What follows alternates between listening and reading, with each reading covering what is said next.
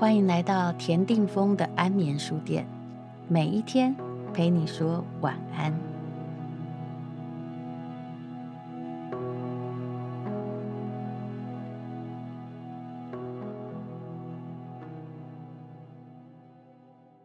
什么是精彩人生？无疑的，没有岩石和暗礁，激不起美丽的浪花。精彩的人生，一定是入虎穴取虎子。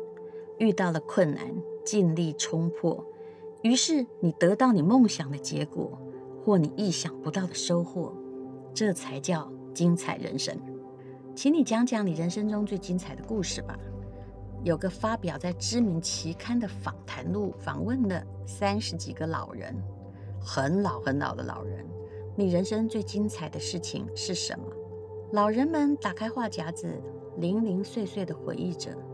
考上大学，离开家，和情人许下承诺，刚出社会吃了些苦头，当兵，点点点点。学者整理归纳发现，老人觉得精彩的事，天哪，全部发生在他们三十岁以前。也就是说，三十岁以后就没有什么精彩事可提。这当然跟人生经历有关系。三十岁以后，大部分的人就把力气放在下一代，所以呢，后来所创造的开心的故事，是他们的下一代创造的，而不是他自己。这其实是一个让人毛骨悚然的结论。请你试着想一想，现代人动不动就活个八九十岁，然后后面三分之二的人生，在记忆里竟然没有什么精彩可提。只是在忍耐、忍耐又忍耐。话说，做任何事情，其实你是要有企图心和野心的。但是很多人都把企图心或野心当成是一个很负面的字眼。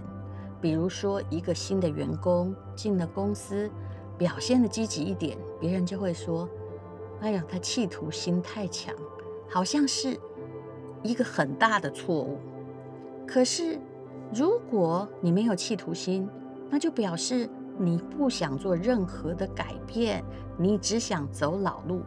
一碰到关卡和阻碍，就往回头走，永远选择最安全、最通俗的那一条。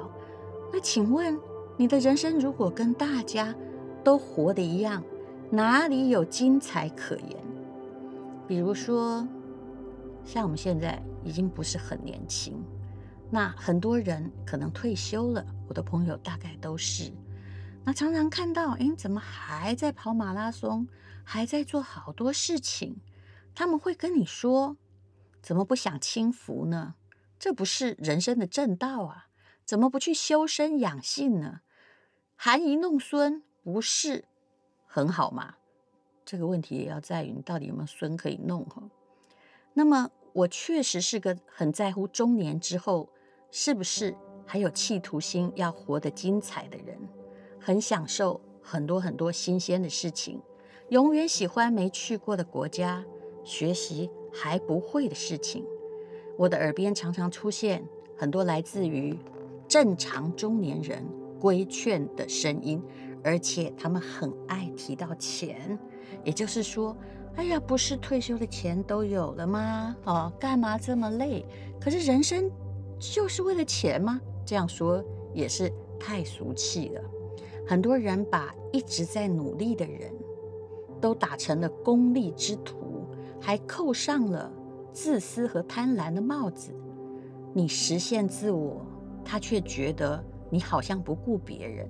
事实上，在我的理念里，越能实现自我的人。越有能力去顾到别人。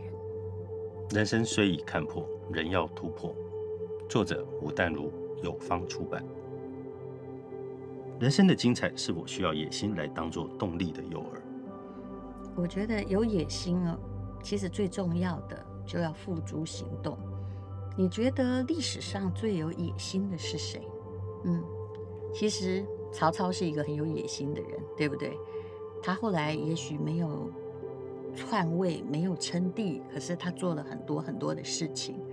还好以前的野心恐怕就是去搞宫斗，变成了《甄嬛传》里面的其中的一个角色，然后企图要当上皇后，或者是野心家必须要革命，去把上面那个顶头老板干掉。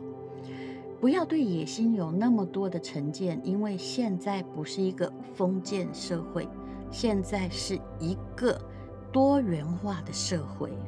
你不一定要把别人干掉，因为在这个宇宙里面，轨道不是只有一条，每个人的出口也不是只有那一个。把前面的人干掉，你也不会这样子提上去。可是最重要的是，所谓的野心是你要有路。你要知道目标何在，行动力如何，你可以自由自在哦，驰骋在你想要的那一个地方，不要被原来的规范束缚。